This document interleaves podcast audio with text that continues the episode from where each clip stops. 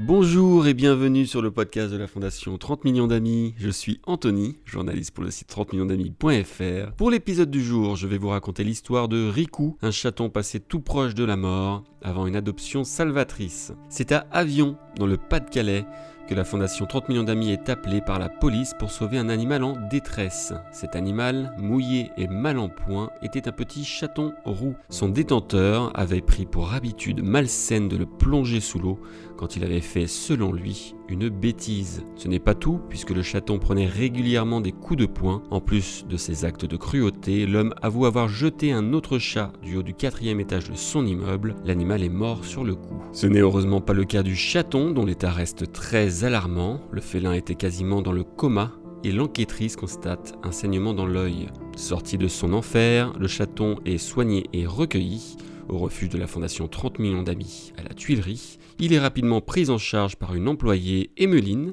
qui tombe amoureuse du jeune rescapé. Sa petite bouille et tout ça, ça m'a fait totalement craquer. Et au niveau de son comportement, il était très avenant, très très très câlin.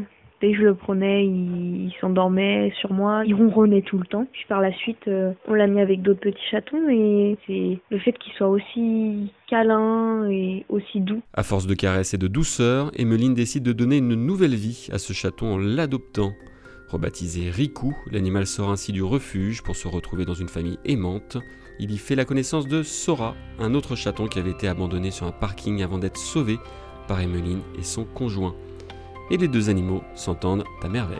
Il était un petit peu peureux quand même quand il est arrivé. Je lui avais laissé sa caisse de transport et il aimait bien aller se réfugier dedans vu qu'il y avait encore ses odeurs. Les deux trois premiers jours, il se cachait un petit peu derrière le canapé, euh, mais sinon, euh, dès le début, ils, ont joué tous les deux. Juste quand il en avait marre, euh, il allait se cacher là où mon chat plus grand pouvait pas passer. Au bout de deux, deux trois jours, ils dormaient tous les deux ensemble tout le temps. On pourrait même dire qu'ils sont très très bien trouvés. On dirait, on dirait même des hamsters vu comment ils il se lâchent pas. Durant l'été 2022, les chats ont été malheureusement victimes d'abandon en masse. Toutes les histoires ne se terminent malheureusement pas aussi bien que celle de Riku. De nombreux félins abandonnés ou maltraités attendent encore une nouvelle famille dans le refuge de la Tuilerie. Si vous souhaitez offrir une nouvelle vie à l'un d'eux, rendez-vous sur notre site 30 millions d'amis.fr, rubrique J'adopte un animal et découvrez nos rescapés. Vous pouvez également suivre l'ensemble de l'actualité de la Fondation 30 millions d'amis sur nos réseaux sociaux Instagram, TikTok, Facebook, Twitter et YouTube.